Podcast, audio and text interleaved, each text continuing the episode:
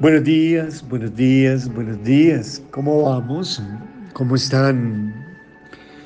Super, hiper, mega, macro. Exageradamente. Ultra, recontra. Bien, bien, bien, bien. Bien. Lucas capítulo 18, versículo 33 dice, y después que le hayan azotado, le matarán, mas al tercer día resucitará.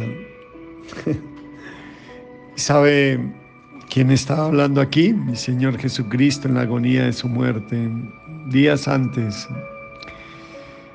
donde iba a recorrer ese camino tan trágico y doloroso de la pasión y muerte de nuestro Señor Jesucristo. Pero me llama mucho la atención el optimismo, la fe, la esperanza, la confianza que tenía mi Señor Jesucristo en un final glorioso, en que Dios iba a hacer algo, en que lo iba a resucitar, en que iba a derrotar la muerte a lo cual le tocaba enfrentar y lo cual le tocaba pasar. Sabes que así es la vida, mis hermanos. A veces Dios nos pone, o Dios permite, más bien diría yo, pasar por situaciones donde la vida nos azota, donde la vida nos da duro. Pero qué importante es tener el optimismo, la esperanza y la confianza en que Dios siempre hará algo grande y poderoso en nuestra vida. Como recuerdo mucho una historia de un vendedor de zapatos, quien fue enviado a una zona que tenía muy poco desarrollo económico. Y cuando este hombre llegó allí, quedó muy desalentado, desanimado, viendo que allí todos vivían descalzo. Así que lo primero que hizo fue mandar un mensaje a la oficina de su, de su empresa que decía así, abro comillas, Perspectivas de ventas nulas. La gente aquí toda anda descalza. Más tarde otro vendedor fue enviado a la misma zona, pero mira el reporte que envió a la empresa. Era muy diferente y lleno de, de optimismo contrario al pesimismo del primero grandes posibilidades de ventas. Aquí la gente vive descalza. Mi pregunta es, ¿cuál es tu reporte para esta situación que vive el país, que vive la sociedad, que vive este mundo en estos precisos momentos? Escríbela. ¿Cuál es tu reporte? De pesimismo, de optimismo, de fe, de duda, de ánimo o de desánimo. ¿Cuáles, cuáles, cuáles, cuáles? Grandes posibilidades de venta. Aquí la gente vive descalza. Me atrevo a decir, mis hermanos, que el pesimismo que caracteriza a muchas personas en estos tiempos frecuentemente tiene su origen en un bajo concepto de sí mismo que es propio de los caracteres tal vez apocados, introvertidos, miedosos y temerosos. En cada desafío que nos presenta la vida, mis hermanos, siempre tenemos la oportunidad de ver el lado negativo o el lado positivo. Siempre tenemos la oportunidad de hacer nuestros propios dictámenes o los dictámenes de Dios. De confiar en nosotros mismos o confiar en Dios. De buscar el defecto antes que la virtud. De ver el peligro antes que la conquista. Y de ver el miedo antes que la esperanza.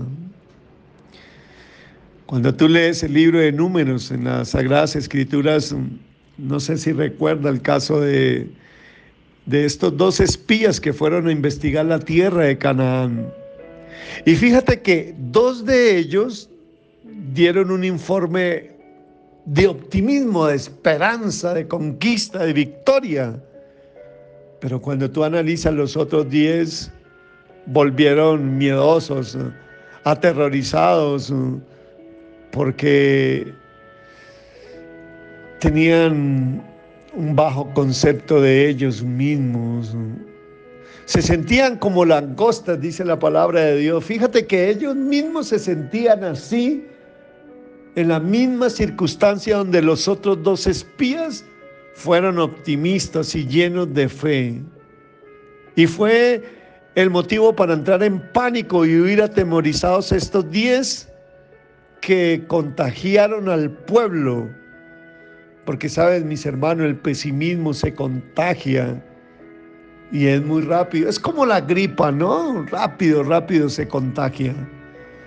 Y yo no sé, yo, yo, yo te digo, tú estás contagiando a la gente de optimismo, esperanza, de fe, o te estás dejando contagiar de las noticias de este mundo de pesimismo, de crisis, de miedo, de temor.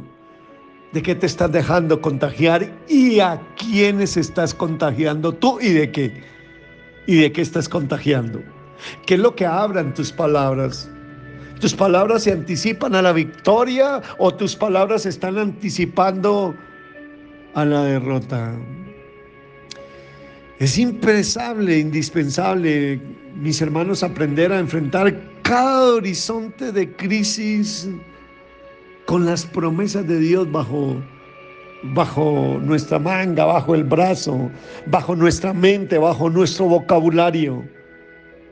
Así lo hizo el mismo Señor Jesucristo, que caminó hacia la cruz sabiendo que su Padre no le abandonaría y por eso el versículo que leímos al comenzar y después que le haya azotado le matarán, mas al tercer día resucitará. Sí, él no negaba la realidad, pero declaraba la verdad, la promesa de Dios que le resucitaría y lo que aparecía aparentemente como una aplastante derrota se convirtió en la mejor victoria de su vida. Sabe que, como recuerdo esta frase que la aprendí para un momento de crisis muy difícil de mi vida. Solo mi Dios lo sabe por la crisis tan profunda que estaba pasando. Mis manos caídas tal vez, tirado en el piso. Y escuché esta frase que, que me identificó mucho por la primera parte mal que estaba haciendo, pero me motivó a hacer la segunda parte para hacer una dinámica de vida. Y era que hay dos clases de personas, los que se la, los que se la pasan diciéndole a Dios que tienen un gran problema y los que le dicen a sus problemas que tienen un gran Dios. Recuerdo, lo leí en un libro, no recuerdo en qué libro. Pero recuerdo tanto que me detuve en esa frase y yo dije, Dios, ¿dónde estoy yo? En los primeros, sí, claro. Me la pasaba diciéndole a Dios del gran problema que tenía y cambié el chip de una automáticamente. Recuerdo, recuerdo la hora, recuerdo el sitio, recuerdo el momento que estaba viviendo, recuerdo las lágrimas que había derramado, pero dije, no, César necesita estar en el segundo, necesita estar en los que le dicen a sus problemas que tienes un gran Dios que cualquiera que sea la situación que estoy viviendo, hay un Dios que me ama, hay un Dios que está por mí y hay un Dios que me resucitará. Wow, cómo recuerdo, cómo recuerdo. ¿Dónde estás tú? ¿En qué lado estás tú? ¿Cuál es tu reporte? ¿Tienes la convicción como mi Señor Jesucristo que mas al tercer día resucitará. Tienes la convicción que el Dios que tienes, que amas, que sigues, que crees es más grande que cualquier problema, que cualquier estadística, que cualquier reporte.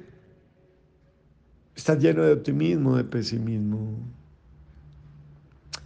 Si pones tu mirada en las cosas de arriba, no en las de la tierra, Tu ánimo debe estar siempre alto, tan alto como tu mirada.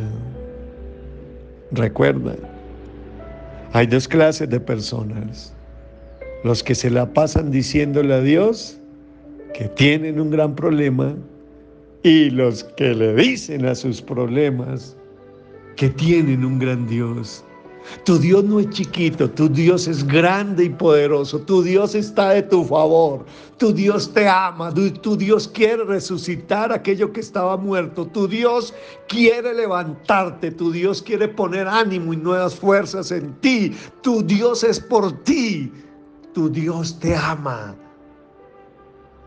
Por eso permitió que escuches este mensaje.